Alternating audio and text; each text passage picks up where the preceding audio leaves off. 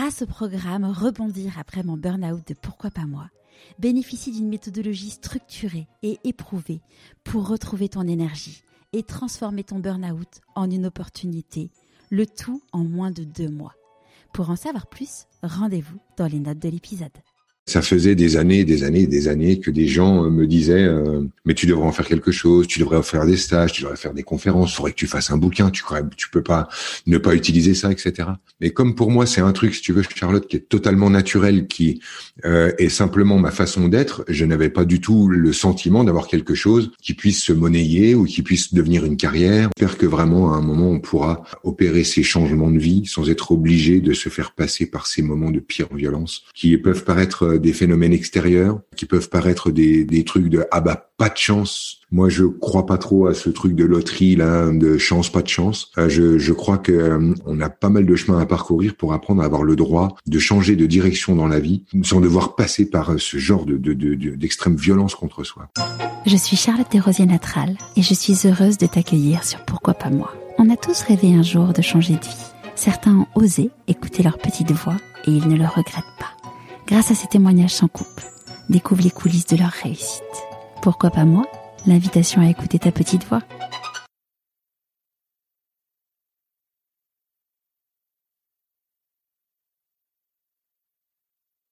Une des choses que j'apprécie énormément avec le podcast, ce sont les rencontres que je fais. La diversité des parcours de mes invités, mais aussi leur personnalité et leur histoire. Ceci est mon dernier épisode avant de prendre des vacances. Quel magnifique premier semestre passé en votre compagnie. J'ai déjà enregistré plusieurs épisodes de la rentrée et mon agenda se remplit. J'ai hâte de vous faire écouter toutes ces personnes merveilleuses. D'ailleurs, à la fin de cet épisode, je vous fais un petit teasing sur la personnalité que je vous présenterai à la rentrée. Petite parenthèse, si le podcast vous plaît, abonnez-vous à votre plateforme d'écoute préférée et mettez un commentaire et 5 étoiles sur Apple Podcast. Ça fait également partie de mes plaisirs de lire vos retours. Revenons-en à Franck. Franck a commencé des études d'histoire de l'art, mais il a très rapidement transformé son petit boulot de vendeur en porte-à-porte en travail. Après plus de 20 ans à faire les marchés, Franck écoute les autres et décide de se lancer en tant que conférencier philosophe. Avec plus de 5 millions de vues sur le web, Franck est une pointure dans son domaine. Je ne vous en dis pas plus, je vous souhaite la bienvenue dans l'univers de Franck Levet. Bonjour Franck. Bonjour Charlotte. Est-ce que tu pourrais nous parler de l'objet que tu as choisi pour te présenter, s'il te plaît? Eh bien, je dois vous avouer que très spontanément, euh, je suis parti sur ce que j'avais dans la poche et euh, j'ai toujours un, canif, un couteau pliant euh, dans ma poche qui m'accompagne depuis des années. Donc finalement, j'imagine que bah, il doit bien symboliser quelque chose chez moi. Ouais. Est-ce que as, tu sais ce que c'est? Ce qu'il symbolise? Le, le symbole sous-jacent? Hmm. ah Ben, je j'imagine en fait que, enfin en tout cas pour moi, c'est euh, euh, c'est euh, l'outil qui me permet de me dégager. Euh, c'est-à-dire que le, le, couteau au départ, c'est pour pouvoir couper des, des, des, ficelles rapidement. Euh, quand je travaillais sur le marché, qu'il y avait du vent, je me rappelle que j'avais toujours besoin de ça sur moi. Mais en même temps, ça me parle bien de mon envie euh, d'être euh, tranchant, euh, de mon envie aussi d'être pratique. Il y a quelque chose comme ça de cet ordre-là. Et puis sinon, pour la véritable symbolique pour moi, ça me renvoie sur lorsque euh, j'étais petit, ça me ramène, ça me ramène sur les Vosges. Et quand j'étais petit, j'avais toujours un canif à la main pour tailler un bâton, pour faire quelque chose. Et euh, il y a, voilà, il y a quelque chose qui est resté comme ça, euh, de, de l'ordre de, j'imagine, mes, mes rêves de chevalier de gamin, quoi. Eh ben c'est une super, c'est une super transition pour que tu nous racontes où est-ce que tu es né, où est-ce que tu as grandi?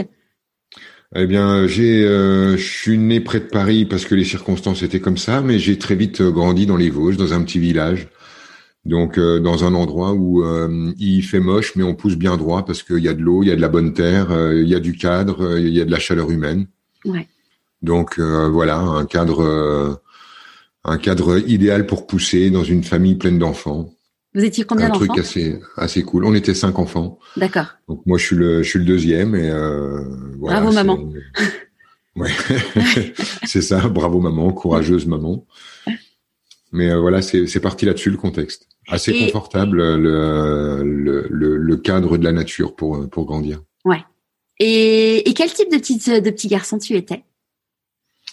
Euh, euh, Aujourd'hui, euh, je sais pas si on a le droit d'utiliser ce genre de d'image, mais euh, j'avais un, un, petit penchant euh, pour l'introversion, un petit un petit poil autiste sur les bords en prenant le, le mot à la légère, puisque bon voilà évidemment pas de syndrome de particulier, mais sinon euh, ouais, plutôt euh, comme ça, le très dans mon monde intérieur, très lunaire euh, comme euh, comme garçon, et aussi très porté sur le, le, dépassement physique de lui, comme s'il devait toujours montrer qu'il savait courir plus vite, sauter plus haut ou faire ce genre de truc, quoi. Ouais. Un, un, garçon démonstratif, bien qu'introverti. Ah oui, ça c'est ça c'est intéressant. Pourquoi démonstratif? Euh, parce que je j'ai toujours euh, utilisé toutes les stratégies euh, à ma disposition pour capturer l'attention des adultes qui me paraissaient être essentielles à la survie tant à la maison qu'en milieu scolaire. Pour moi, il fallait que les adultes soient de mon côté, donc j'ai développé très tôt des stratégies pour leur montrer quelque chose, leur dire je suis dans le corps d'un enfant, mais je suis de chez toi déjà. Et donc quelque chose comme ça où je cherchais cette connivence. Et puis euh, sinon euh, introverti tout simplement parce que euh, timide, parce que euh, pas sûr de, de, de, son pouvoir. Ouais. Et, et quand tu étais petit, c'était quoi tes rêves d'enfant? Euh, c'était devenir exactement ce que je suis devenu aujourd'hui, puisque quand j'étais petit, je jouais à l'agent secret et au ninja. Donc euh, l'idée, si c'est de voir sans être vu euh, ou euh, d'être chez les gens sans qu'ils sachent qu'on y est, bah, c'est un peu devenu mon, mon boulot puisque aujourd'hui par par mon travail et la relation, les relations humaines que j'ai, j'ai tendance à me retrouver dans, dans, dans l'intime des gens, dans leur monde intérieur, alors que se sentent encore bien à l'abri puisque un écran nous sépare ou une distance nous sépare ou les, des croyances nous séparent. Ouais. Et, et quand il a donc tu as eu une enfance euh, entre guillemets paisible, parce que est-ce que tu as l'air de dire euh, quand il, il y a eu le moment de se dire euh, qu'est-ce que je vais faire, l'orientation, comment ça s'est passé pour toi? Euh, C'est quelque chose qui s'est euh, jamais produit euh, pour moi. C'est-à-dire que euh, il n'y a pas eu de, de choix euh, conscient de je vais aller par là ou je vais aller par là.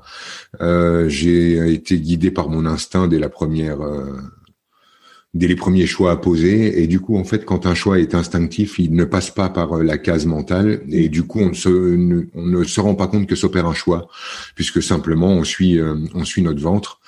Et moi, en fait, ce sont mes amours qui m'ont dirigé. C'est euh, parce que telle fille était là que je faisais tel genre d'études et puis que je lâchais la fac parce qu'elle était maintenant ici ou que c'était une autre. Mais euh, c'est moi, c'est mon ventre qui m'a dirigé, pas ma tête, quoi, jusqu'alors. Ouais. Et, et du coup, qu'est-ce que qu'est-ce que tu as fait comme étude? Euh, J'ai fait un, un, bac littéraire. Je me suis inscrit en fac d'histoire de l'art. Et euh, j'ai euh, j'ai fait deux ans de d'université comme ça, mais euh, sur les euh, deux ans d'inscription en réel sur place, ça doit se coûter, en, ça doit se compter en semaines peut-être le, le, ma présence sur place. Parce Pourquoi? que, parce que très vite étudiant, ça signifiait gagner sa croûte. Donc j'ai cherché un petit boulot. Euh, moi, je débarquais de ma campagne, j'étais vraiment dans un trou, et là, j'arrive dans une ville moyenne, j'étais à Nancy, en Lorraine. Et puis là, je vois une annonce dans le journal où on dit qu'on cherche des gamins pour, euh, enfin, des gamins, des jeunes, pour aller euh, travailler dans la vente, apparemment en porte à porte. Moi, j'avais jamais entendu parler de ça, mais je me suis présenté. Puis j'ai fait une journée de boulot. Et puis j'ai pas compris quelle était la difficulté de ce travail, puisqu'il s'agissait de toquer aux portes puis de vendre un truc aux gens. Moi, j'avais jamais rien vendu de ma vie, mais il, s'est avéré que euh, je l'ai compris qu'après. Euh, j'avais euh, dans le sang le l'habitude, le, senti, le je sais pas quoi, qui fait que je savais exactement ce qu'il fallait dire et donc je vendais quasiment à chaque fois. Et donc très vite j'ai arrêté de bosser puisque, enfin j'ai arrêté les études et tout ça puisque au bout de quelques semaines en fait je gagnais plus que mes parents à faire un boulot qui me semblait être plutôt une vaste rigolade qu'un boulot. Donc voilà, ça m'a ça a changé ma direction et je me suis mis à vendre des trucs. D'accord. Donc là, du coup, tu étais en petit boulot. Enfin, tu vendais quoi comme type de choses? Bah, on vendait des trucs en porte-à-porte, donc euh, c'est les systèmes de euh, de, d'arnaque euh, traditionnels avec, si tu veux, différents niveaux de, d'arnaque là-dedans. Il y, avait, il y avait des gentils dont je faisais partie, et puis des, des moins sympas qui qui vendaient des trucs impossible et à n'importe qui. Mais disons que non, c'était gentil, tu vois, comme un truc d'étudiant où euh, tu vas vendre des brioches, des bonbons, des trucs en porte-à-porte sous prétexte d'un stage, euh, euh, d'un truc du genre. Et moi, surtout, ce qui m'intéressait là-dedans, c'était que lorsque la personne ouvrait la porte, ce qui était le plus intéressant pour moi, c'est quand elle me disait "Je vous préviens, je vous achèterai rien." Et là, il y avait un espèce de challenge qui se mettait en place dans une une lutte psychologique et ce qui finissait invariablement par un chèque et par un ah bah c'est bien parce que c'est vous. Et moi j'adorais obtenir ce ah bah c'est bien parce que c'est vous qui était finalement euh, euh, bien plus tripant que l'argent que j'allais récolter. Quoi. Ouais. Et, et donc après qu'est-ce qui s'est passé? Eh bien, le, le, la vie, Charlotte, la vie, euh, tu vois, tu, euh, tu montes une, une, petite structure, puis après il y a l'armée qui me rappelle, puis après une autre histoire d'amour, puis un autre business, et puis la vie qui va et qui vient, et puis euh, euh, c'est tout quoi. Hein. C'est-à-dire que je me suis retrouvé donc dans une dans la peau d'un gars qui vend des trucs. Alors oui, c'est facile pour lui, mais bon voilà, qui vend des trucs. Et puis un, un jour, euh, après encore des changements de vie dus au couple, etc. Je me suis retrouvé à à travailler sur les marchés. Euh, là, j'avais changé de vie déjà puisque je m'étais installé dans le sud de la France. J'étais près du Lavandou, Bormes-les-Mimosas, là-bas sur le sur la côte varoise, et je faisais mon petit boulot euh, de, de, marché. Et puis euh, là, en fait, j'ai depuis que j'avais 15 ans, hein, c'était quelque chose qui était en parallèle de ma vie professionnelle. J'étais versé dans la question de, de, de l'humain, de euh, de comment ça marche chez eux, c'est quoi les fonctionnements, euh, qu'est-ce que vous avez dans le ventre, qu'est-ce que vous avez dans la tête. Et j'avais pris le coup parce que j'étais aussi d'une famille où on avait le droit d'échanger sur ce genre de notions, euh, d'aller chercher comment ça marchait chez les gens, comment fonctionnaient leur, leurs esprits, l'inconscient, le, enfin voilà, comment se déroule une vie d'humain. Et puis j'avais pris donc le coup de d'être le gars de bon conseil, le gars qu'on va voir, le gars qui euh, te remet euh, les idées en place ou te change ta perspective à propos de quelque chose, etc. Et euh, ça faisait des années, des années, des années que des gens me disaient mais tu devrais en faire quelque chose, tu devrais faire des stages, tu devrais faire des conférences, faudrait que tu fasses un bouquin, tu tu peux pas ne pas utiliser ça, etc. Mais comme pour moi, c'est un truc, si tu veux, Charlotte, qui est totalement naturel, qui euh, est simplement ma façon d'être, je n'avais pas du tout le sentiment d'avoir quelque chose qui puisse se monnayer ou qui puisse devenir une carrière. Ou euh, tu vois, ça me paraissait, mais vraiment. Euh, Souvent, le talent, le talent est quelque chose qu'on a en dîner et qu'on, où c'est grâce au regard des autres qu'on se rend compte qu'on a quelque chose d'exceptionnel. absolument. Et du coup, je, je j'ai dû écouter les autres. C'est-à-dire que moi, ma petite voix, euh, je ne l'ai jamais écoutée. Et c'est ça qui est assez marrant avec ton podcast, euh, qui renvoie sur l'idée d'entendre et peut-être de, de, pouvoir obéir à la petite voix intérieure. Et là, je vois en fait que cette, euh, cette petite voix, elle, elle a été une petite voix extérieure qui finalement multipliée m'a emmené à un endroit où j'ai été obligé de me rendre compte que bon, si tout le monde me dit ça, au lieu d'imaginer que tout le monde se trompe à propos de moi, ce serait peut-être quand même intéressant que je me demande s'ils n'avaient pas un petit peu raison et que euh, du coup je puisse euh, éventuellement tester, me lancer dans autre chose et puis euh, évidemment bah, puisque je suis là avec toi, tu vois, le succès a été au rendez-vous. Le, voilà, je suis maintenant en place, connu et reconnu pour mon boulot, et c'est ça a été très très très facile. Ouais, comment ça s'est donc euh, du coup quand quand tu as commencé à, à écouter euh, en effet la, la petite voix euh, extérieure mhm. concrètement qu'est-ce que tu as fait qu'est-ce que tu as fait pour ah bah, j'ai j'ai fait le j'ai traversé le sentiment de l'usurpateur et de l'imposteur qui sont des, des sentiments inhérents à, à, tout plongeon dans le dans, l'inconnu. Donc j'étais pas encore euh, avec euh, l'assise et la, la, reconnaissance que j'ai aujourd'hui. Mais j'ai dit, OK, je vais faire un stage. Bah alors, hop, c'est parti, je vais faire un stage. Donc, tu as créé un euh, stage où des personnes pouvaient s'inscrire? Euh, Ouais, alors j'ai créé un stage Donc, si tu veux, la première fois, c'était une après-midi. Euh, tu payais 50 balles et tu venais me voir. Donc, évidemment, je connaissais absolument personne et personne n'était prêt à me donner 50 balles pour venir me voir. Surtout que jusqu'alors, les conseils étaient gratuits, puisque je parlais à tort et à travers et que comme je pensais avoir la science infuse, j'avais aucune difficulté à être le redresseur de tort de service. Mais euh, du coup, euh, il a fallu que je bouge tout ça. Et euh, je me suis inscrit à la médiathèque de mon village, donc un petit village du Var, où ils avaient une, une, médiathèque. Ils ont dit oui, un espace de réunion. Donc j'ai mis quelques encarts dans le village en disant voilà, je fais une réunion d'information à la médiathèque. 16 personnes sont venues. donc on payait 50 euros? Non, non, non, 16 personnes qui sont venues gratuitement. D'accord, ouais, t'as as testé, as testé en gratuit. Euh... Et euh, non, j'ai juste euh, fait une, une, une, réunion pour dire voilà, je vais faire un stage, voilà ce que je propose et voilà ce que je crois que je sais C'était un webinaire, euh, c'était un webinaire de présentation de, de programme avant avant l'heure, quoi. Ouais, c'est ça. Et là, du coup, je me suis retrouvé avec huit personnes qui se sont inscrites, donc ce qui était inespéré sur 17 ou 16 personnes hmm. à la petite conférence. Et puis on a passé cet après-midi ensemble. Et puis j'ai commencé ma première phrase qui était euh, quelque chose de l'ordre de ce qui te coince dans la vie, c'est. Et quand j'ai commencé cette phrase, je savais pas comment elle allait finir. Et puis en fait, bah, elle s'est finie. Il s'est avéré que ça parlait énormément à la personne là. Puis j'ai fait la suivante, puis la suivante. Et puis ils ont été contents, ils en ont parlé chez eux. Et puis voilà, de fil en aiguille, euh, voilà, euh, me voilà aujourd'hui avec mon, mon carnet de rendez-vous bien plein. Et, et, donc là, à ce moment-là, euh, donc j'imagine que tu n'as pas lâché le, les marchés euh, tout de suite. Et à partir de quand tu as commencé à lâcher le marché? Bah, j'ai euh, lâché le marché lorsque euh, ça me ça me rapportait plus de faire des stages que de vivre le marché. Lorsque euh, d'un seul coup j'avais besoin de débloquer du temps, etc. Quoi. Donc, mais ça a été extrêmement rapide. Hein. J'ai dû il y a dû avoir une petite année de, de, de transition et puis et puis c'était parti quoi. C'est parti vite et fort en fait. Super. Et ton premier livre, du coup, euh, Un homme de bouffe, comment ça s'est passé euh, cette bah, démarche? Alors ça c'est pareil, c'est assez sympa parce que c'est une non démarche si tu veux. Il y a quelqu'un qui m'a contacté, euh, qui est une, une éditrice euh, qui m'a dit bah voilà moi j'aimerais bien faire une interview avec vous puis éventuellement du coup en faire un livre. Euh, donc euh, elle est venue à la maison, on a parlé pendant cinq heures, elle a enregistré, puis elle est rentrée chez elle, elle a écrit le bouquin. Elle, je l'ai relu, validé et hop, et roule quoi. Donc ah, c'est chouette quand on écrit le bouquin pour toi. C'est ça va plus vite. C'est ça. Donc j'ai juste à vérifier que c'était bien mes mots qui étaient dedans. Il y en a quelques uns qui m'ont échappé parce que j'étais peu professionnel, mais en même temps.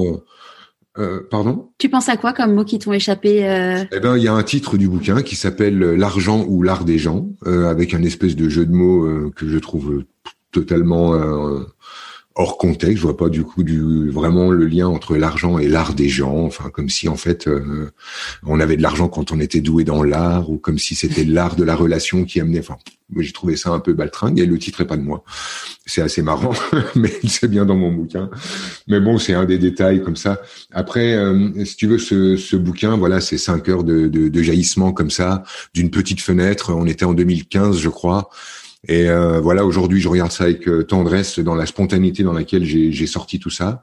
Mm. Mais euh, le, je suis bien plus fier du, de, de, ton autre vie, là, le film, le, le film, le mm. bouquin qui. Bientôt le film bientôt le film, le bouquin qui vient de sortir, qui lui est bien plus euh, abouti, c'est-à-dire que celui-là, j'ai pesé les mots, je les ai réfléchis, j'ai tourné les phrases, je sais pourquoi c'est écrit comme ça, je sais euh, comment on peut le lire depuis différents niveaux, etc. Et c'est mhm. pas le même délire. Quoi. Et donc là, c'est toi qui l'as écrit? Euh, Là, oui, évidemment, là, c'est moi qui l'ai écrit. De, de, du, du, début à la fin. Quoi. Et comment ça s'est passé? Donc là, du coup, tu es édité par, par Erol? Ouais que c'est t'es venu avec un projet ou est-ce qu'ils sont venus te chercher? Comment ça s'est passé? Non, non, bah non, ils sont ils sont venus me chercher. Euh, D'ailleurs, il y a plein de boîtes qui sont venues me chercher. C'est assez cool. Euh, je dois avouer que euh, dans mon dans mon domaine, en fait, on doit pas être si nombreux. Je suis relativement courtisé, donc euh, j'ai eu des, des, des super éditeurs qui m'ont contacté. Et là, j'avais eu un super contact avec la directrice de la publication de, de, de cette collection, en tout cas, qui s'appelle Anne Guéquière, mm. Et, euh, et, voilà, avec elle, ça a bien matché. Euh, on, s'entend bien. Elle sait euh, laisser un espace d'expression libre. Et voilà, donc roule quoi. Ouais. Elle t'avait interviewé d'ailleurs dans son podcast précédemment. Oui, ouais, ouais, c'est c'est ça. J'ai j'ai fait des podcasts avec elle. Euh, oui, bah voilà, ça, ça, se passe bien. Puis pour moi, c'est facile. Hein, tu, comme comme tu pourras le, le, le vérifier ensemble, de, dès qu'on me pose des questions, il y a des réponses qui arrivent. Donc, comme il n'y a pas de fin pour les podcasts, c'est pratique. C'est ça. Et dans ton livre, tu dis euh, que dès l'adolescence, tu as commencé à chercher, euh, sinon la solution, au moins la porte de sortie. Oui. Oui, bah oui, c'était quelque chose d'important pour moi, de, de, de, qui m'a toujours travaillé euh, quand voilà, quand j'étais ado, euh, je j'arrivais pas à, à assumer d'être un être humain. Quoi. Il y avait, je trouvais ça sale, je trouvais ça dégueulasse. Euh, il y avait quelque chose de de trop de trop violent, de trop impossible. Je, je ne comprenais pas en fait comment on pouvait être euh, fier de, de là, de se revendiquer de là, et d'autant plus dans la peau d'un homme parce que ça compliquait pour moi de doublement la tâche quoi tu vois à la limite être une femme en ce monde euh, ça me paraissait plus acceptable dans l'idée, mais alors être un homme, euh, à l'époque où je sais pas si toi t'as connu, mais c'est euh, Renaud nous sortait euh, son sa chanson sur Madame Thatcher, hein, qui était en fait une ode aux femmes et à la connerie des hommes. Et moi j'ai pris tout ça en pleine gueule en me disant mais mais oui mais grave, ça, ça j'étais pas content de faire partie du troupeau, je te le dis. Ouais. Et et voilà, donc euh, il y a eu euh, il y a eu tout un cheminement qui au départ a été comme un désir de fuite, euh, qui a pris différentes couleurs, quoi, hein, puisque la fuite a, bien des bien des couleurs. Et puis euh, aujourd'hui, ça y est, je suis tranquille, je suis content d'être moi, content d'être sur cette planète, et c'est voilà, tout a repris sa place. Et quand dans tout ce cheminement, comment ça, ça s'est passé pour avec la relation avec par exemple tes parents, ton entourage proche, comment ils ont vécu tout ça? Euh, euh, mes parents, écoute, euh, comment ils ont vécu tout quoi? Bah, ton cheminement, le fait que, enfin, un ado qui dit qu'il est pas fier d'être un humain, c'est ça n'arrive pas à tous les à tous les parents de ah, devoir vivre ça. Je, je, pense que beaucoup d'ados le pensent. Après, en fait, je crois pas leur en avoir parlé. Euh, mais euh, je pense qu'il portait exactement les mêmes euh, les mêmes symptômes. Le, mon père était un, homme très très engagé dans sa vie dans sa vie d'homme, qui avait une conscience de, du travail, d'élever une famille et du boulot que que que ça générait. Quelqu'un qui a endossé le rôle avec plaisir et panache. Donc euh, un homme de ce type-là, mais chez qui on ne pouvait pas ne pas déceler euh, l'écorché vif au fond, euh, l'artiste qui n'a pas le, temps de s'exprimer parce que d'abord il donne à manger à ses gosses et qui au fond est habité par le même aspect j'ai envie de dire délicat ou lunaire mm. qui, qui renvoie sur un homme qui lui non plus ne se trouve pas dans les codes obligatoires du, du fameux mâle blanc de plus de 50 piges et euh, quant à ma mère, elle, elle, partait avec une construction tout à fait euh, alambiquée. Euh, ma mère est mi-française, mi-algérienne, avec un pied de chaque côté de la culture, une enfance chaotique, un, un, caractère fort, une une gitane hippie mais maman et puis elle aussi s'est posé plein de questions et c'est par son cheminement en fait que ses enfants ont eu les outils de réflexion pour ce qui est de penser à la vie c'est parce qu'elle a commencé de se poser des questions, d'y chercher, de chercher des réponses, que nous, les enfants, avons eu des outils qui nous ont permis ensuite d'avoir euh, des avis et de creuser tout ça. Quoi. Et ils faisaient quoi comme métier, tes parents? Alors mon père, il était euh, dans l'informatique. Donc, euh, il dépannait, installait euh, des, des, ordinateurs et il était euh, professeur d'aïkido. Et ma maman était prof d'aïki aussi au club enfant. Et elle, elle était donc mère de cinq enfants, ce qui est un métier. Oui, c'est un vrai métier en tant que tel. Et, et guérisseuse à ses heures, puisque le, donc à partir de je sais pas 87 ou 88, un truc comme ça, elle s'est mise à, à recevoir des gens pour faire des soins de magnétisme de, la rebouteuse du coin, quoi. D'accord. Et ça, comment tu l'as vécu que ta mère soit une rebouteuse? Euh, on l'a on l'a vécu euh, d'une manière tout à fait euh, naturelle. On voyait des gens entrer en boitant et ressortir sur deux pieds, donc on était fiers nous. On trouvait ça super. Et puis euh, ça a amené euh, plein de frais, plein de neufs dans cette maison où d'un seul coup on a on a on s'est posé des questions, on a réfléchi à des tas de trucs, euh, on a soulevé des pistes. Moi j'ai trouvé ça super super riche quoi. C'était vraiment génial qu'elle s'ouvre à ça quoi. Et est-ce que tu penses que toi tu as, pu hériter de certaines choses liées au magnétisme de ta maman? Euh, le non, non, je je souscris pas à ces thèses-là. Pour moi, euh, tout ça, c'est des c'est des enfantillages. Tu sais, maintenant, je suis un véritable professionnel de la conscience humaine et euh, je je ne joue plus avec les histoires de j'ai un don, c'est ma grand-mère et nanani et nanana. Non, on a dépassé ces stades-là. N'importe quel humain qui pose sa main sur le corps d'un autre a une action thérapeutique, tout simplement parce que de l'énergie est échangée et que l'énergie est intelligente, simplement parce qu'elle répond à l'ordonnancement de la vie, de la nature et du, principe de perfection qui, qui, préside à la nature sur notre planète. Après, on peut s'attribuer ça sous forme de dons, de qualité, de talent, de machin. Moi, je souscris pas trop. Je trouve que c'est simplement un truc naturel et que les gens, lorsqu'ils décident de le faire, euh, le font. Et lorsqu'ils le font souvent et avec application, bah, ils deviennent des spécialistes. Ouais, tu tu crois pas qu'il y a des personnes qui ont plus euh, entre guillemets un fluide ou quelque chose comme ça euh, que que d'autres? Non, je pense qu'il y a ceux qui font et ceux qui font deviennent, et il y a ceux qui font pas, et ceux qui font pas deviennent pas. Mais qu'on est bien sur le cet adage fondamental de, de, du forgeron qui forge.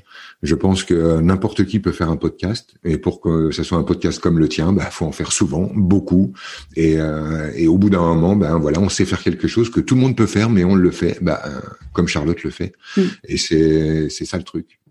Et, pour toi, euh, le fait, là tu dis qu'aujourd'hui donc tu es, un spécialiste, es un professionnel dans, dans, la dans la matière. Comment comment t'es devenu professionnel? En le faisant, en forgeant. Moi j'ai fait euh, aujourd'hui, euh, ça fait une dizaine d'années que je fais ça. Et euh, on, on, a, j'ai dépassé les, les, les, les 10, 12 000 personnes euh, rencontrées en physique, en, en stage. Mm. Donc, euh, tu peux pas visiter 12 000 structures humaines et leur fonctionnement et leur stratégie de survie et de, euh, de, de compréhension. De, enfin, tu peux pas faire tout ça sans que ça soit anodin. Et effectivement, lorsque je vois mes premiers efforts pour obtenir le, de, de l'information euh, dans une dans un fonctionnement humain. Et aujourd'hui, la, la différence, c'est c'est le jour et la nuit. C'est vraiment la, la, la différence qu'il y a entre euh, euh, quelqu'un qui passe le permis et quelqu'un qui est pilote de, de, de, de mécanique automobile quoi. Ouais. On est voilà, donc je me permets, je peux me poser aujourd'hui en disant voilà je suis un professionnel de ça parce que c'est ma profession parce que je suis euh, je fais ça toute l'année très souvent. Et donc forcément, euh, même si on part tous sur les mêmes bases, c'est-à-dire sur avec absolument le même talent, bah, je pratique énormément celui-là. Ouais. Tu dis, euh, tu dis dans ton livre que euh, il y a un sens caché derrière chaque épreuve de la vie. Et toi, tu, tu, racontes aussi dans le livre que tu as fait un AVC. Mm-hmm. Quel est, quel a été du coup pour toi le sens derrière cet AVC alors euh, il y a de multiples sens. Euh, le, premier en fait, c'est euh, on pourrait dire ce qui mène au bout la, la, question que se posait l'adolescent chez moi, c'est-à-dire ah bon tu veux rentrer chez toi? Es-tu toujours d'accord pour partir? Euh, parce que très bizarrement, euh, dans une semi-conscience, euh, j'ai assisté à une espèce d'échange entre des versions de moi, des parts de moi, qui réfléchissaient à, aux enjeux et à, à, la possibilité de ne pas revenir ou de revenir. donc il y avait cette notion-là. Il y a aussi la façon par laquelle il est intervenu. C'est-à-dire que c'est un étirement d'une veine, une malformation d'une veine. C'est-à-dire que j'étais en, vraiment en pleine santé. Mmh. Euh, et euh, donc, euh, c'était impossible de déceler ce genre de fragilité dans mon corps. Mais en fait, ça représente vraiment euh, cette veine qui s'étire dans, le, dans la moelle épinière. Ça représente vraiment ce type qui est les pieds sur terre parce qu'il a sa boîte à faire tourner, il a trois enfants, il a une vie à, vivre. Et en même temps, qui passe son temps euh, totalement collé au plafond dans une quête spirituelle qui n'a pas de cesse puisqu'en fait l'idée c'est carrément de fuir le plan de l'humain et qui se retrouve parfaitement étiré dans son énergie. Et j'aime beaucoup cette euh, cette synergie puisque pour moi le, l'AVC s'il a signé quelque chose ça n'est pas l'ouverture de perception particulière chez moi ou quoi que ce soit de ce type-là mais simplement euh, le, le le point de départ du réatterrissage dans mon dans mon corps d'humain, de devoir accepter euh, d'être moi, mon identité, d'être un humain, puis d'être un homme, puis d'être un fils, puis d'être un père, etc. Jusqu'à euh, de devoir accepter d'être franc et de, de lui foutre la paix à celui-là. Quoi. T'avais quel âge du coup au moment de cet AVC J'avais 40 ans. Et, euh, et qu'est-ce que tu as changé C'est euh, entre le moment où tu es là à ce moment-là, tu disais que tu encore, tu avais ton entreprise.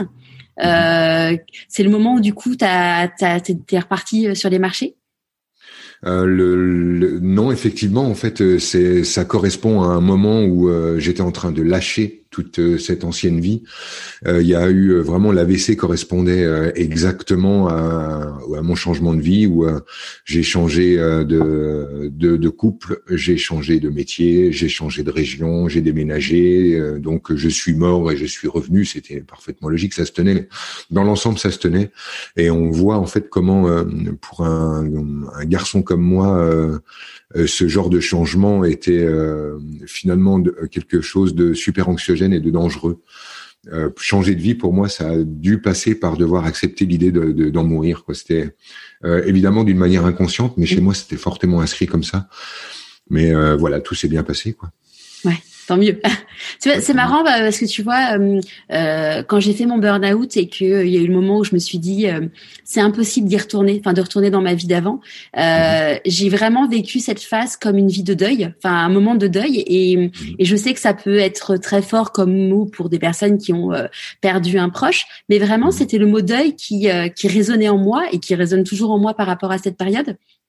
Et c'est vrai que c'est c'est assez perturbant entre guillemets. Oui, bah oui, mais euh, en fait, euh, évidemment, toute renaissance euh, nous parle donc d'une mort qui nécessite la présence d'un deuil. cela dit, j'ai vécu ça également, si tu veux, Charlotte, cette sensation de deuil. Et chez moi, en fait, le deuil n'a pas été le deuil de ma position sociale ou de de d'à quel point je pouvais être un rouage de la société. Tu vois, j'étais jamais qu'un un guignol sur un marché. Hein, c'est, euh, on pouvait m'enlever sans que le personne ne s'en rende compte. Euh, non, le, deuil pour moi, ça a été le deuil de mon corps. Euh, parce que je suis euh, passé d'un certain fonctionnement avec mon corps à un autre d'une manière très rapide. Le, je faisais 1m85, 90 kilos, plein de muscles, le fils de prof d'arts martiaux ayant vécu à travers ça me, euh, ayant euh, ces euh, ces trucs un, petit peu bourrins, un petit peu masculins de, de, de, du gars qui veut toujours être le lion le plus puissant de la pièce et donc qui s'il ouvre pas grand sa gueule, bah va ouvrir grand ses, ses poings avec quelque chose comme ça, toujours de l'ordre un peu de la menace sous-jacente. C'était quelque chose qui me permettait euh, de faire mon trou, de jouer des coups, de, de, de, passer quand il fallait passer, mais je crois que je passais tout en force dans ma vie. Et même là où je me pensais euh, subtil, ou dans la douceur, ou dans l'amour, ou l'accueil, ou l'entente, j'étais encore un bourrin. Et euh, d'un seul coup, en fait, je me suis retrouvé avec euh, l'impossibilité de, de, de, faire, de, de m'essouffler, de faire du sport, de prendre le risque de refaire l'AVC, puisque en fait, ils n'ont jamais pu le guérir complètement.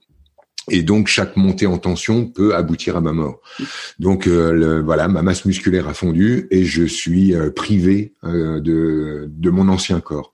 Et pour moi, ça a été un, deuil, mais à vraiment, ouais, c'est ahurissant ce, ce basculement d'un fonctionnement à un autre où tu es obligé de développer, par contre, d'un seul coup, un autre pouvoir que celui du corps.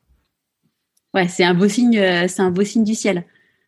Oui, oui, bah il y a quelque chose de, de, de magnifique. Alors euh, je, je, toujours du même truc. Hein, moi, les, les, signes du ciel, je je, je crois pas qu'il y ait quelqu'un dans le ciel, mais en tout cas, euh, je suis euh, heureux que quelque chose, euh, même si c'est moi, soit suffisamment plus grand que moi pour m'obliger à être moins con, puisque pour moi c'était vraiment l'idée, c'est-à-dire d'apprendre à, à, trouver des, des chemins dans la conscience, des chemins dans l'énergie, des chemins dans l'entente, la compréhension. Euh, les, interfaces de partage avec les autres humains, plutôt que de dérouler un espèce de bulldozer euh, sur de son point de vue, sur de sa force, euh, sur de, sa rhétorique, etc., etc. Et, j'étais vraiment cet homme-là, j'incarnais ça, tout en étant un, gars que les autres décrivaient comme étant particulièrement plein de, de bienveillance et d'amour. Mais moi, quand je regarde ce type-là, je vois bien en fait qu'il s'agissait que d'un bourrin terrorisé à l'idée de perdre l'amour et qui passait en force la plupart du temps. Quoi. Hmm. Tu, tu, parles beaucoup de, de l'énergie. Tu disais dans le livre aussi, là où on porte notre attention, on dirige notre énergie. Ça m'a fait ça m'a beaucoup fait penser à la prophétie des Andes mm-hmm. que tu as peut-être lu. Ah, oui, je crois que j'ai lu ça à sa sortie. Hein. Euh, donc c'était. Euh, il y a quelques années. pour, pour, pour, oui, c'était il y a 20 ou 25 piges ce truc, euh, c'est ça. après, c'était bon. le, sujet n'est pas la, prophétie des Andes, mais le, la question de l'énergie. Ouais. j'ai perdu ta question. Bah, c'était rebondir sur là où on porte notre attention, on dirige notre énergie. Ah oui. Ok, oui effectivement, pardon. Euh, le, ouais, je crois euh, que euh, nous humains avons, le, nous sommes des êtres forts, énergivores. On a vraiment besoin de beaucoup d'énergie pour notre fonctionnement et notre notre élan naturel, ça va être euh, de capturer euh, de, de l'attention, parce que dès qu'on capture l'attention de l'autre, d'un auditoire, euh, on va capturer de l'énergie. Au fond, en fait, c'est nous ce qu'on appelle de l'amour, mais c'est bel et bien de l'énergie qui arrive jusqu'à nous lorsqu'on capture de l'attention avec un auditoire. Et c'est vrai que c'est pour moi un point important parce que quand on a compris qu'on avait vraiment besoin de cet auditoire, on comprend pourquoi on est capable de développer des stratégies euh, de, héros ou des stratégies de victimes, des stratégies de survivants, euh, parce qu'évidemment, l'idée, ça reste quand même de pouvoir euh, avoir une légende suffisamment bankable pour qu'elle capture un max d'attention, donc qu'elle nous nourrisse un maximum. Et euh, c'est souvent pour ça que, je parle de l'attention qu'on a besoin de récolter. C'est pour parler en fait des stratégies sous-jacentes qui deviennent nécessaires à cette euh, à cette récolte d'énergie, d'attention. Et du coup, euh, c'est quoi pour toi le, le bon conseil à, à donner quand tu as une personne dans ton entourage? Où tu vois qu'elles sont, euh, elles te prennent une énergie absolument incroyable parce qu'il y a, on a tous dans notre entourage des personnes qui, qui demandent, enfin que tu sens qu'ils veulent te, te, te, te, limite te voler de l'énergie tellement ils sont en besoin. Comment réagir par rapport à ces personnes? Le, le, premier truc que j'ai déjà, c'est d'abord de se rappeler que ce que je ressens n'est pas forcément l'intention de l'autre. Mm. C'est-à-dire que si tu ressens que quelqu'un te pompe de l'énergie autour, ça ne signifie pas qu'il est dans une démarche pour te pomper de l'énergie. Et euh, c'est très important ce truc-là parce que le, le, sentiment en fait qu'on nous pompe de l'énergie nous va nous donner envie de traiter l'autre de parasite ou d'une personne toxique et de commencer d'utiliser ces mots qui vont renvoyer l'autre à lui à une mauvaise posture. Et donc comme lui a une mauvaise posture et que j'en souffre, du coup, très naturellement, je vais en tirer la conclusion que moi je suis le bien, que moi je suis une bonne personne, et qu'il ne faut pas que je me laisse manger la laine sur le dos, etc., etc. Donc d'abord, j'aimerais euh, faire cette différence-là. C'est pas parce que moi j'ai l'impression qu'on me ponctionne que c'est la démarche consciente de l'autre. Euh, c'est bien de remettre les choses à leur place euh, pour ça. Après, pour ce qui est de l'attitude qu'on peut avoir avec ces gens-là, je pense que ces gens n'ont la possibilité de nous bouffer de, de l'énergie ou de capturer notre attention que par notre incapacité à oser les, deux, les décevoir. C'est-à-dire que euh, si lorsqu'on te parle, euh, tu euh, ne joues pas forcément au jeu de la politesse qui consiste à tendre l'oreille gentiment en attendant que ça se termine, et que tu te, tu te permets d'agir comme tu as envie d'agir et de dire à l'autre, tiens, bah, si t'arrêtais de parler parce que là, juste en fait, tu es en train de me gonfler, et qu'on osait poser ces choses-là avec clarté, il y aurait plus ce système-là. Et que souvent, en fait, c'est ce qu'on appelle, ce qu'on déguise c'est-à-dire l'hypocrisie déguisée en la peur de blesser, euh, qui nous fait subir euh, les actions des autres tout simplement parce qu'on n'ose pas poser notre énergie, comme si dire non faisait de nous un ennemi, dire non faisait de nous une mauvaise personne, et qu'on était obligé d'accumuler, d'accumuler, d'accumuler un sentiment euh, de ne plus en pouvoir pour enfin avoir le droit de dire non.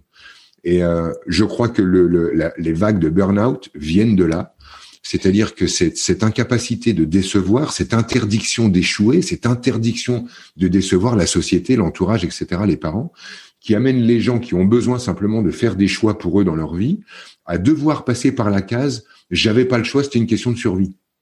Et je pense que c'est tout à fait dommage, tu vois, Charlotte, que euh, une femme aujourd'hui ne puisse pas dire euh, désolé, je vais être décevante, mais je n'ai plus envie de faire l'amour avec mon mari. Moi, j'ai envie d'aller faire l'amour avec le voisin, et je n'ai pas besoin de créer euh, un pervers narcissique, un monstre, une guerre, un divorce sanguinaire pour avoir le droit de vivre ma sexualité librement. Euh, je n'ai pas besoin de, euh, de vivre une relation extrêmement conflictuelle avec mes collègues de bureau, de faire monter euh, le truc en épingle jusqu'à ce que ça devienne une question de survie pour moi, parce que la société m'interdit de quitter un boulot parce que tout le monde est dans le chômage, parce que la société m'interdit de quitter un boulot parce que tout le monde ne jure que par le pognon et la réussite, et que du coup, si j'ai d'autres choix à faire, d'autres choix dans le cœur, ben, je vais être obligé de passer par la mort. Et je trouve ça dingue que tu sois obligé de passer par le burn-out pour simplement dire, moi, écoutez, j'ai envie de faire de la radio, de me tourner vers les gens et de faire autre chose. Mm. Et simplement, je, prends cet exemple pour toi, mais vous êtes des milliers et des milliers à devoir passer par la mort pour avoir le droit de simplement d'assumer vos choix. Et au fond, je pense que si on apprenait le droit de décevoir, le droit de laisser l'autre être frustré de, de, de ma non-réponse ou de ma non-présence, euh, le droit d'être euh, échouant, en quelque manière que ce soit, eh bien d'un seul coup, en fait, les gens ne seraient plus obligés de passer par les cases. J'ai été victime d'un monstre, euh, j'ai été victime d'un boulot, j'ai été victime de ceci ou cela, comme pour avoir enfin, lorsqu'on a notre carte de victime, toute légitimité pour enfin faire des choix. Mm. Euh, je, je, juste pour euh, finir ce long euh, laïus, euh, je remarque qu'il s'agit, si tu veux, aussi de la même chose avec la maladie. J'ai énormément de gens qui débarquent dans mes stages et qui euh, ont euh, eu le droit de commencer de vivre leur vie comme ils l'entendaient que lorsqu'ils avaient euh, la carte cancer et qu'ils pouvaient poser la carte cancer. Donc là, ça fait un truc du genre euh, bon bah moi j'ai plus envie de bosser depuis des années. Euh, là je peux, j'ai ma carte chimio. Moi j'avais plus j'avais plus envie euh, avec les gamins, j'en peux plus, j'ai besoin d'air et machin. Ah là en fait j'ai un cancer, j'ai le droit. j'ai envie de tout larguer pour partir à la pêche aux Maldives, j'ai un cancer, j'ai le droit. Est-ce qu'on est obligé de passer par la mort pour faire des choix? Et, et aux yeux de qui? Parce qu'au fond en fait c'est quel est le regard qui est posé sur nous qui nous demande finalement de devoir systématiquement tout légitimer dans nos dans nos vies? Mm. Parce que ça pose cette question-là. Mais je, enfin, je partage hein, complètement. D'ailleurs, c'est l'objet du podcast, hein, c'est de dire euh, n'attendez pas euh, d'avoir euh, un accident de la vie pour vous rendre compte que vous avez le droit de choisir. Après, tu vois, euh, moi, j'ai jamais dit que j'avais fait un burn-out à cause d'autres personnes. clairement, je pense que cet environnement-là ne m'allait plus, ou peut-être ne m'a jamais été. Et, et même si évidemment que dans toute situation, dans toute entreprise, il y a des choses qui sont plus ou moins acceptables. Moi, tu vois, c'est ce que je dis aux personnes, c'est apprenez à vous aimer apprenez à vous respecter et on vous respectera. Et euh, moi, je sais que ce qui m'a, une des choses qui m'a conduit au burn-out, c'est que j'ai dit oui à des choses, mais en fait, je, enfin, j'aurais jamais dû accepter ces choses-là, en fait. Mais c'est exactement ce que j'appelle la peur de décevoir. Mmh. Et que, en fait, si tu avais été au fait de ton droit légitime d'être décevante, t'aurais jamais vécu tout ça. Mais je pense qu'il y a quelque chose qui est interdit. Hein. On n'a pas le droit. Mais après, je pense qu'il y a même, tu vois, il y a le décevoir par rapport aux autres, en effet, par rapport au regard de la société, de ton boss, de tes équipes et compagnie. Mais il y a aussi, je pense, le la déception de soi-même, en fait, de se dire, euh, euh, de pouvoir imaginer que c'est un échec, alors qu'en fait, ça n'est pas un échec. C'est juste qu'en fait, quand tu te connais vraiment, tu sais qui tu es, tu sais là où tu es bien et tu t'inventes pas une vie qui n'est pas la tienne. Tu vois, euh, il y, a, y, a, une semaine, j'ai donné une conférence pour euh, les, les pour HEC au féminin. Il y a une personne qui m'a posé la question de dire mais ok, euh, on n'a pas fait toutes ces études-là. Enfin, en gros, c'est un peu de, c'est un peu un échec finalement de se dire que aujourd'hui tu fais des podcasts alors que tu as fait une école de commerce et que tu avais été CMO et compagnie. Je dis, bah non, parce qu'en fait aujourd'hui je suis bien, je suis à ma place, je suis heureuse et, euh, que tout ce que j'ai appris précédemment, bah je m'en sers euh, dans ma vie au quotidien.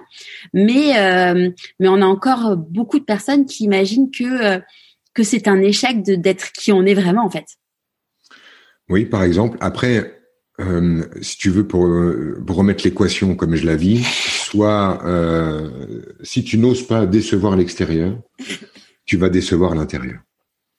C'est-à-dire que si tu n'oses pas déranger, euh, décevoir ton papa, ta maman, ton patron, ton conjoint à un moment donné, ben c'est toi qui vas être déçu de toi, tout bêtement.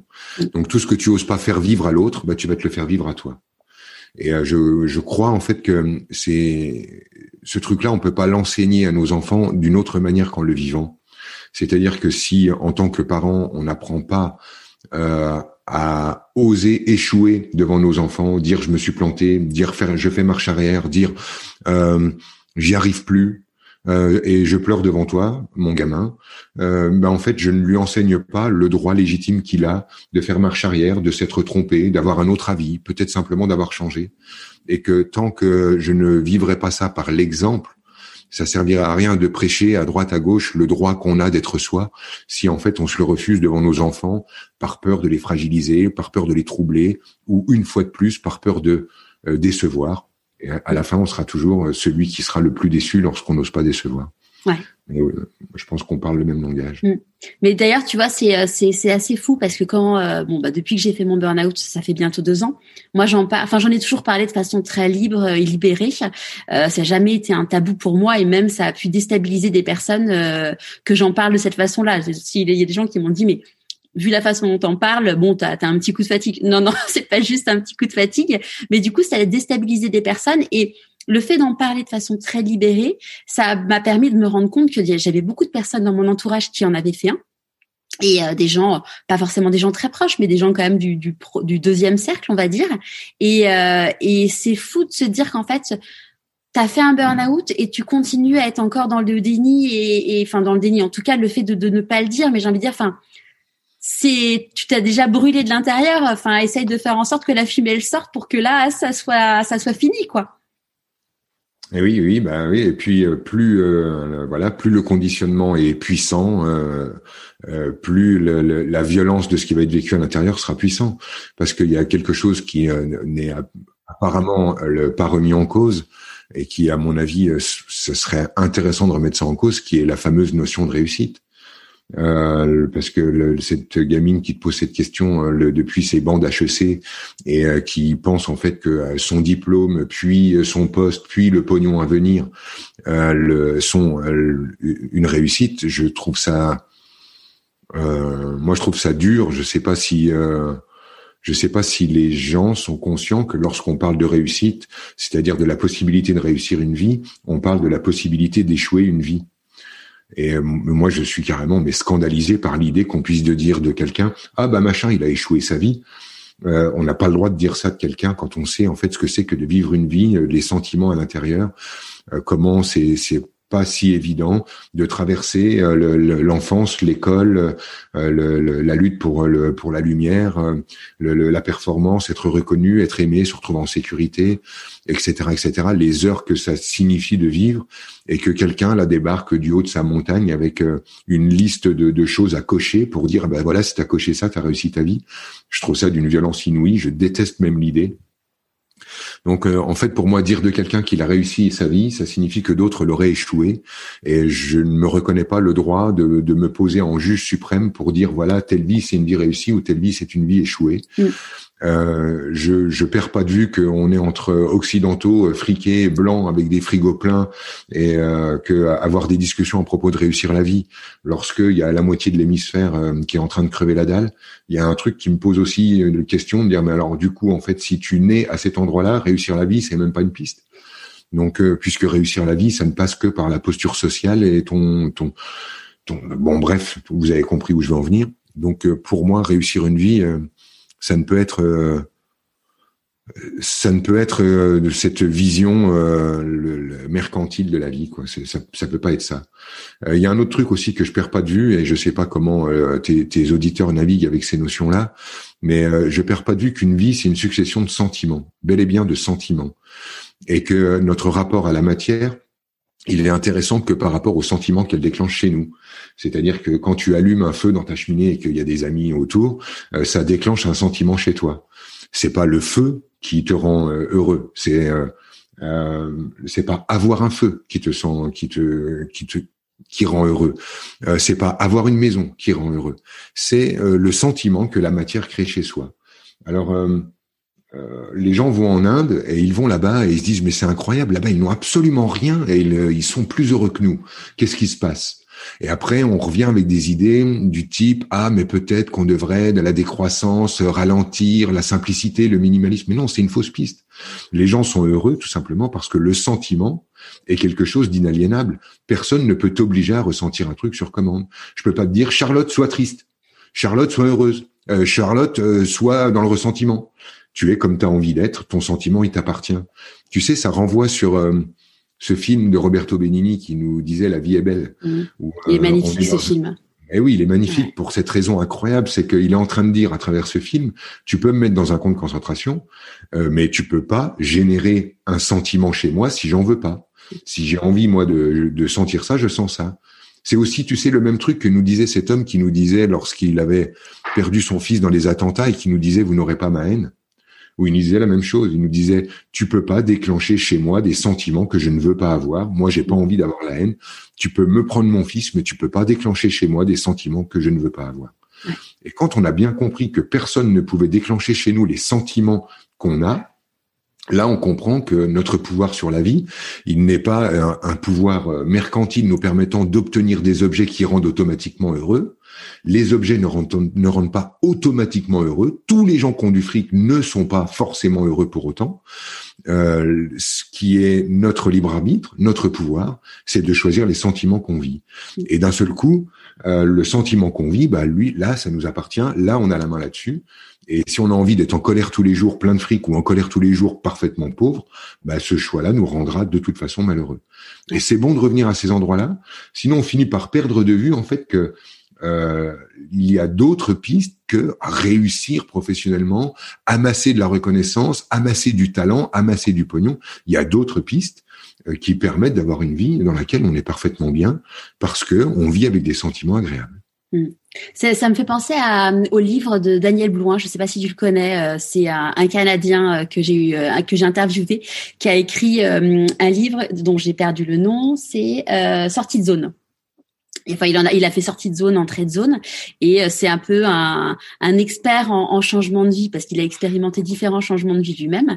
Et, euh, et, Daniel, dans son livre, raconte l'histoire d'un d'un New-Yorkais qui arrive, euh, qui arrive, je crois que c'est au Mexique, dans un petit port de pêche et et qui et qui dit à, qui voit un petit un, un pêcheur qui est serein, qui est bien et compagnie, et le pêcheur lui dit mais mais pourquoi tu travailles comme ça et compagnie? Ben, lui dit mais attends euh, tu vois ça me permet de pouvoir passer des vacances et d'être ici d'avoir les moyens de pouvoir le faire. Et le pêcheur il lui dit mais mais regarde-moi regarde ma vie. Moi j'ai ça tous les jours en fait et et j'amasse pas tout ce que tu as. J'ai pas ta réussite potentiellement sociale mais je suis heureux.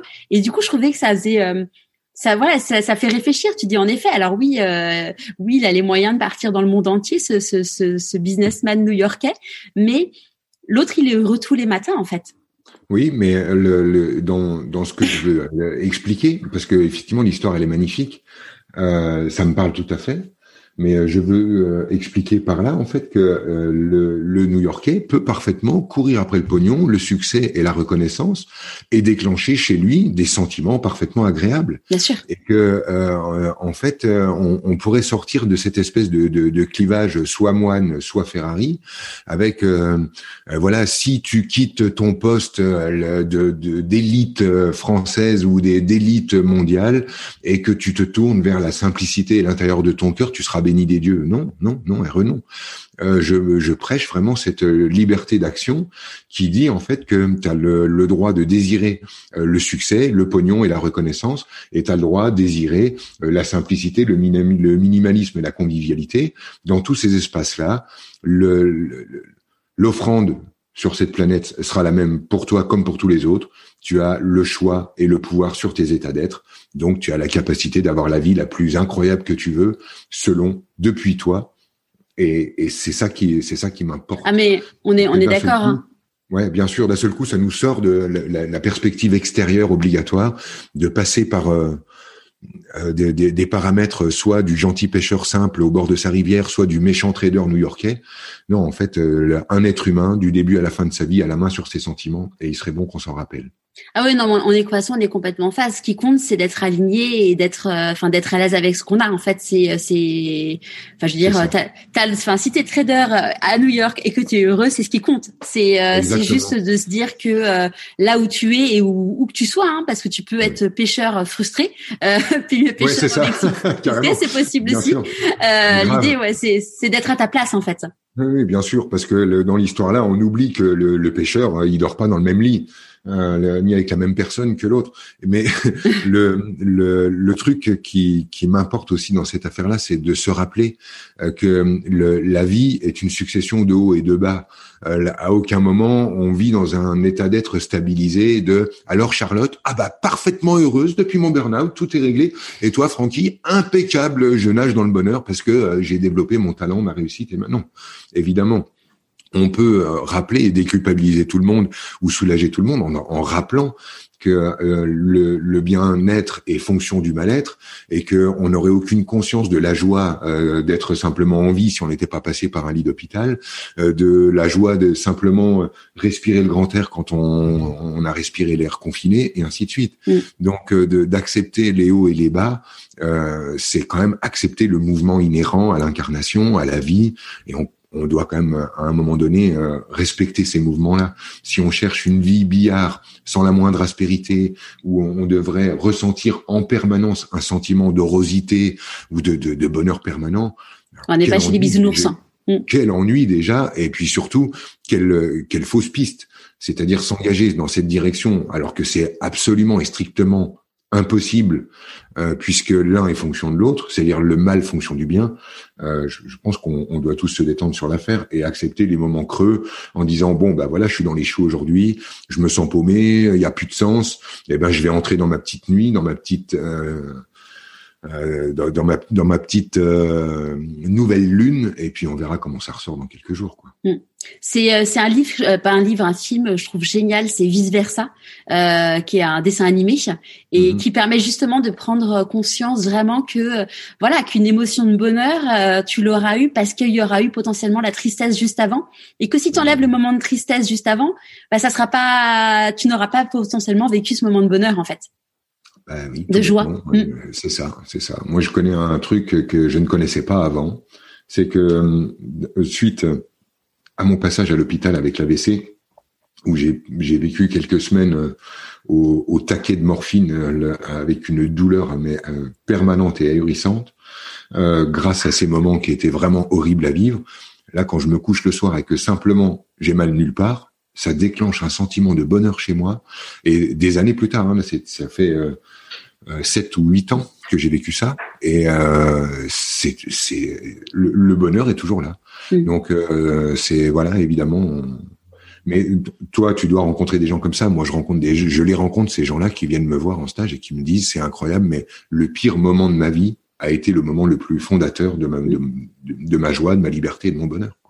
Ah ouais, clairement, bah typiquement euh, Olivier Garibal que j'ai interviewé, euh, lui, il a, euh, on on l'opérait pour un simple kyste et en fait, il s'est réveillé avec la moitié du visage paralysé et et le et, l'interrogation sur le fait que ce soit en fait finalement un kyste malin et sachant qu'il allait être papa genre trois semaines après, un truc comme ça.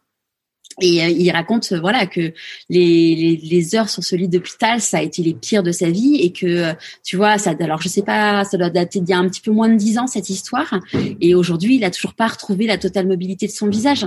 Et lui, c'est un grand, c'est un très grand coureur. Il fait des trails et compagnie il pouvait pas boire dans une paille. Donc ça veut dire que, enfin, le truc qui le faisait vibrer au plus profond de lui, il pouvait plus le faire. Et, et, il a complètement perçu, enfin voilà, changé son mode de, de voir la vie suite à suite à cet événement. Et, et, et, bon, pour le coup, il a une trace visible quand il se regarde dans un miroir hein, euh, de tout ça. Après, il a, il s'est battu et il, il a retrouvé une une mobilité, en tout cas partielle, de, de, de, la moitié de son visage qui lui permet de pouvoir manger normalement et parler normalement, ce qui est ce qui n'est pas rien dans une vie.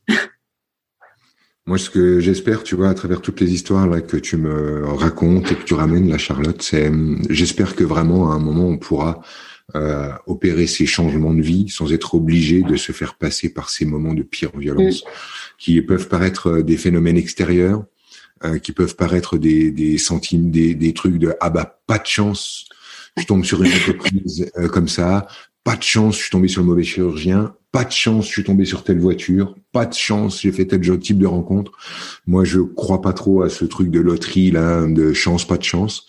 Euh, je, je, crois que on, on, a pas mal de chemin à parcourir pour apprendre à avoir le droit de changer de direction dans la vie sans être euh, sans devoir passer par ce genre de, d'extrême de, violence contre soi. Vraiment, je le souhaite vivement que ça arrive.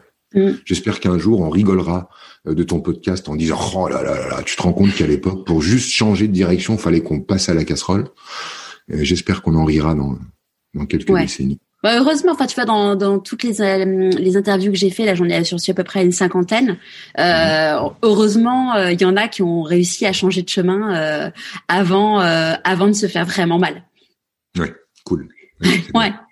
Il y, a des, il y a des plus courageux que d'autres. ouais, ouais. Euh, il y a une question que je pose à tous mes invités. Euh, c'est quoi pour toi la réussite?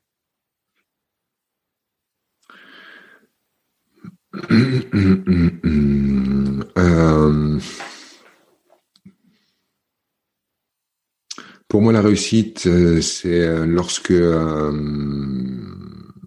me regarde dans le miroir et que je suis OK avec ce que je regarde.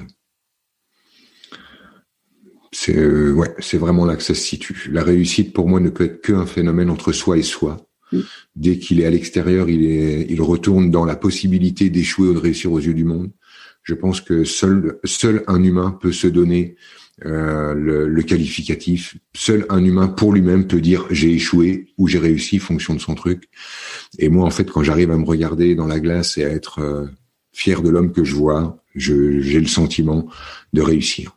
C'est pour moi c'est ça. Qu'est-ce que tu penses que le petit Franck de 6 ans dirait s'il te voyait aujourd'hui? Euh, Alors attends, 6 ans, il me renverrait où? Qu'est-ce qu'il me dirait lui? Euh, Je pense, euh, je suis convaincu qu'il me dirait bien. C'est chouette. Il n'y a aucun doute. Il me dirait bien jouer. Dans la vie, quand c'est on... En ça que, c'est en ça que j'avais de l'avance quand j'avais 6 ans par rapport à maintenant où je vais en avoir 48 cette année. C'est que à 6 ans, j'avais déjà compris l'essence de ma présence sur Terre, qui était venir jouer. Et euh, il a fallu que je m'en éloigne pendant 40 piges pour que lui vienne me réveiller de haut de ses 6 ans et me dise allez, viens jouer. Hmm. Dans la vie, on dit que quand on fait des choix, il y a des renoncements. C'est quoi tes renoncements à toi? Alors, euh, je ne, je ne crois pas à ça, mais je veux bien répondre à la question comme si euh, je, je, pensais que ça fonctionnait comme non, ça. Pourquoi tu crois pas à ça? Euh, Parce que, en fait, on a le, le sentiment de, de, de, renoncer à des choses alors que nous sommes capables aujourd'hui de vivre dans l'ère du et. Et euh, je pense qu'on est vraiment en train de basculer, si tu veux, Charlotte, pendant euh, pendant des années, euh, pendant j'ai envie de dire des millénaires, tu vois, tu pouvais être qu'un homme ou une femme. Et si tu es au courant, euh, aujourd'hui, en 2021, tu peux être un homme et une femme. Il y a quelque chose, en fait, qui est en train de se transgresser, une, une ancienne frontière qui est en train de se, euh, de, de, se gommer et qui, du coup, comme elle est en train de, de pouvoir s'estomper, si tu veux, il y a comme un, un, une espèce de résistance, un sursaut de résistance qui, qui, qui s'observe dans la société par une forte polarisation des, des, positionnements, où les gens sont très contre, très pour, très Trump ou très pas Trump, très vaccin ou très contre, et ainsi de suite. Et cette polarisation, elle n'est que la symbolique de ce qui est en train de lâcher, c'est-à-dire le monde parfaitement binaire de soit je suis le bien, soit je suis le mal, soit je suis ceci, soit je suis cela. Et aujourd'hui, on est en train de passer à l'ère du et. Je suis le bien et le mal, je suis un homme et une femme, je suis grand et petit, je réussis et j'échoue, et je sors de la binarité Walt Disney qu'on me vend depuis l'éternité. Et sortant de cet aspect-là, aujourd'hui, euh, choisir une chose n'exclut pas l'autre. Choisir une chose ne repousse pas l'autre euh, à, dans, dans un, un, avenir incertain. On peut parfaitement faire des expériences aujourd'hui simultanées, mener deux fronts différents, euh, trucs qui pouvaient paraître à l'époque parfaitement antinomiques. Et c'est pour ça que je ne pense pas que mes choix me demandent de renoncer. Mais je peux dire à quoi j'ai renoncé peut-être consciemment pour répondre à la question. Euh, et le truc, en fait, euh, pour mes choix, les trucs auxquels j'ai dû le plus renoncer, ça reste quand même euh, j'ai dû renoncer à la sécurité de, de l'homme fiable que je présentais au monde.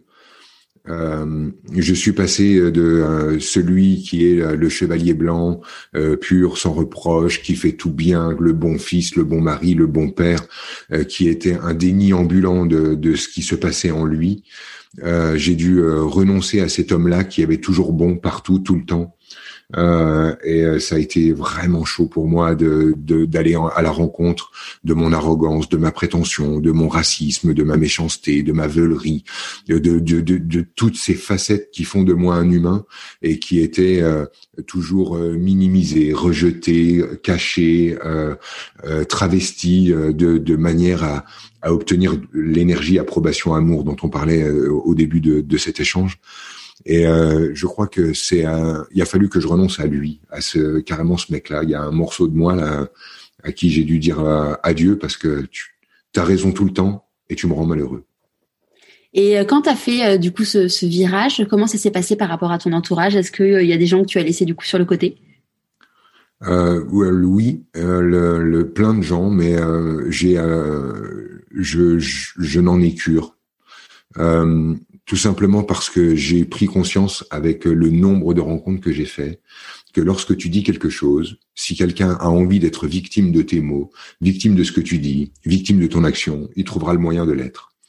Euh, j'ai remarqué en fait euh, que lorsque j'avais par exemple quelqu'un qui venait me voir et qui avait la structure de quelqu'un qui euh, se dit rejeté, eh bien cette personne quand tu lui parles, il est scotché en disant mais oh, mon Dieu mais on m'a jamais parlé comme ça mais comment comment peut-on me parler comme ça? Et il se sent rejeté et si tu ne lui parles pas il dit mais enfin comment tu peux ne pas me parler? Et il se sent rejeté et une fois que tu as capté que les gens pouvaient faire de tes mots à peu près tout ce qu'ils avaient envie euh, et toi tu dois le voir sur le web. Si tu travailles sur le web forcément tu dois avoir des des commentaires et tu vois que certains vont de toute manière avoir comme a priori comment je vais pouvoir tailler un short à Charlotte. Écoute, j'ai de la chance, euh, j'ai de la chance en plus d'un an que ça ne me soit jamais encore arrivé, donc je. Génial. Eh bien, écoute, c'est un appel, c'est un appel que je pose aujourd'hui. Mais euh, ce que je veux dire par là, hein, je pense que euh, tu as tu as compris. Si quelqu'un veut être euh, blessé par toi, il il toujours un angle pour se sentir blessé par toi, surtout si tu exprimes clairement ta liberté. Euh, donc euh, effectivement, bah, il y a des gens qui ont dû se sentir rejetés, d'autres blessés, d'autres abandonnés, d'autres ceci cela. Mais je je peux pas en fait créer les sentiments à la place des gens. Celui qui a fait le choix de se sentir blessé ou brimé ou machin, bah, fait ce choix-là, il en fait l'expérience. Et je trouve ça douloureux, mais ça le regarde. Mmh. C'est quoi là pour toi la plus grande difficulté que tu as eu à traverser dans ta vie? Et comment tu l'as gérée?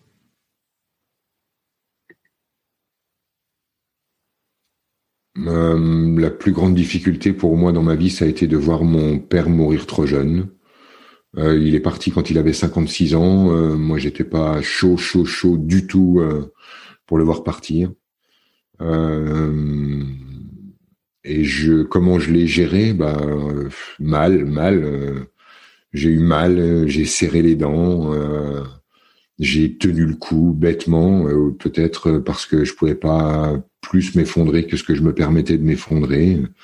Mais c'est ça, c'est ça le truc, je pense. si je réponds honnêtement à ce que tu es en train de me poser, pour moi le moment le plus le plus dur consciemment, parce que je pense qu'il y en a des peut-être d'autres, mais qui, qui, ont été vécus dans, dans de l'inconscience. Mais ça, ça reste ça reste totalement euh, dégueulasse pour moi de savoir que cet homme ne pourra jamais partir à la pêche avec son fils, avec son petit-fils, puisque moi, en fait, la pêche, je m'en fous. Mais, mais je voulais vraiment que mon père et mon fils puissent se rencontrer. Et, euh, de, que la rencontre n'ait pas eu le, le, temps de prendre, que, que, que mon fils n'ait pas pu prendre la mesure de qui est son grand-père et que mon grand-père n'ait pas pu prendre le plaisir de rencontrer l'homme qui est devenu mon fils ça reste quelque chose que, je trouve euh, très douloureux. Voilà. Et je, je souhaite le laisser comme ça. Hein. C'est-à-dire que c'est douloureux, mais c'est une douleur que j'aime. Hein. Il, y a, il, des douleurs qui simplement me rappellent, euh, me rappellent l'amour et à quel point j'aime ces hommes-là, que ce soit mon père ou mon fils finalement. Et euh, voilà, c'est mes douleurs à moi, celles que je ne souhaite pas changer, celles dont je ne veux pas faire le deuil. Je veux que ça continue de me faire mal quand j'y pense. T'avais quel âge? De l'aimer. Bah, euh, j'avais quel âge? J'avais 33 ans quand il est parti. D'accord. c'est, ça a été quoi tes plus grandes peurs et aujourd'hui c'est quoi euh, tes, les peurs qui te restent et comment tu les traites? Alors, euh, c'est cool tes questions, Charlotte. C'est sympa ton podcast. C'est vrai, c'est cool. Merci pour le finalement. bah non, mais je dis finalement parce que j'en fais beaucoup des interviews et pour moi, tu vois, c'est juste à dérouler mon truc habituel. Je sais presque là où on va d'avance. Et là, en fait, comme tu es quelqu'un qui m'interviewe et qui n'est pas dans le domaine particulier de, j'ai envie de dire, de mon métier, de la spiritualité ou du fonctionnement de l'énergie, de la thérapie, de la guérison et machin, bah du coup, tu abordes le truc autrement et ça m'emmène ailleurs et c'est vraiment agréable. Ah bah, que j'en suis ravie. Euh, c'est vraiment agréable. Euh, mes, mes peurs et comment je les traite. Euh, j'ai euh, j'ai peur. Euh, ce qui déclenche de la peur chez moi, c'est lorsque je je crois que je vais être euh, renvoyé à l'enfant fautif. C'est-à-dire que la peur chez moi, c'est d'être abandonné par des adultes qui vont considérer que d'un seul coup, j'en fais pas assez, je suis pas suffisant. J'ai cette croyance là.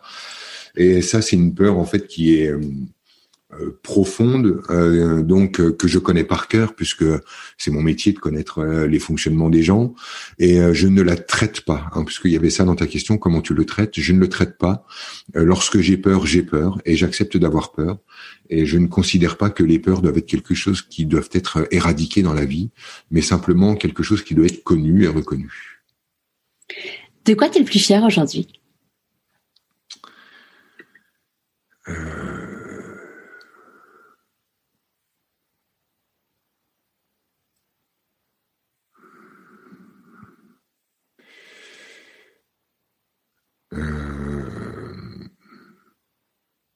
mes enfants, euh, mes enfants n'ont pas peur de moi. C'était un challenge. Par rapport à l'homme que tu étais avant? Euh, par rapport euh, à, la façon que j'ai de, de, de, de, prendre euh, tout l'espace, j'ai une forte autorité sur mon territoire. Je suis quelqu'un qui qui impressionne les gens autour et je veux que je veux pas que mes enfants agissent par respect, par déférence, par peur, mais que mais par gratuité. Et euh, lorsque je vois mes enfants euh, libres d'être eux autour de moi, euh, libres d'être cons, échouants, paumés, et qu'ils ne cherchent pas à se redresser ou à se corriger en ma présence, je suis fier de moi. Qu'as-tu envie de dire à une personne que tu croiserais qui connaît absolument pas ton histoire et qui te dirait tu n'en es là que grâce à de la chance? Je lui dirais t'as raison. Je lui dirais t'as raison parce que mon sentiment d'avoir la main ou d'avoir contrôlé le navire n'est que la, la, perspective d'une fourmi qui croit dominer le monde. Et euh, je pense que effectivement, dans la mesure où euh, les rouages sous-jacents à l'ordonnancement du monde euh, m'échappent et m'échapperont jusqu'au terme puisque on n'a pas fini de s'extasier encore sur la reproduction du pissenlit et pourtant on croit dominer la situation. Je pense que cette personne aurait totalement raison, euh, même si euh, au passage elle égratignerait l'image de celui qui veut absolument s'octroyer les bons points de tout ce qui lui arrive de positif dans la vie. Est-ce qu'il y a un conseil que tu aurais aimé recevoir et que tu voudrais donner aujourd'hui? Oui, trompe, trompe-toi et trompe-toi encore. Parce que euh, les, les, ce qui arrive de splendide dans une vie, c'est euh, tout ce qui arrive par erreur, ce qui arrive par non-calcul, ce qui arrive parce qu'on était parti par là et qu'en fait on arrive ici. Et euh, lorsque on osera aller à la rencontre de se tromper, on verra qu'on va au fond à la rencontre du miracle et que ce serait bon en fait d'enseigner ça d'une manière ou d'une autre, mais en tout cas pour répondre pratiquement la question que tu es en train de me dire, de me poser. Euh, c'est ça les mots que je dirais.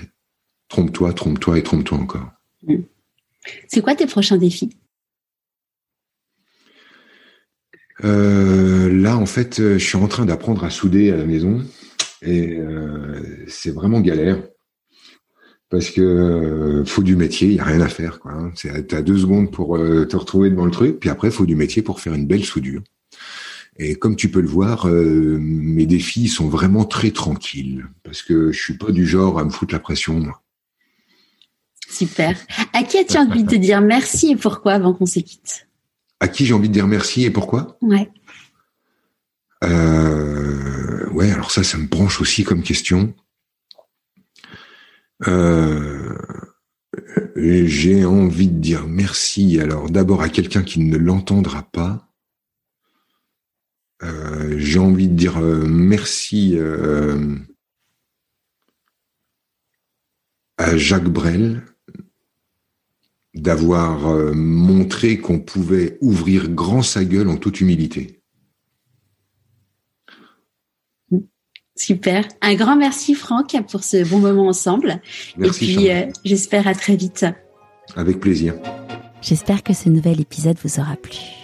Nous nous retrouvons donc fin août pour un nouvel épisode de Pourquoi pas moi avec une personne que je rêvais de rencontrer jeune. Si je vous dis sous le soleil et que je rêvais d'interviewer car elle est devenue sophrologue. En attendant, je vous souhaite un magnifique été avec plus de 70 épisodes en stock et plus de 102 heures d'enregistrement. Je vous laisse en bonne compagnie sur la plage. Au revoir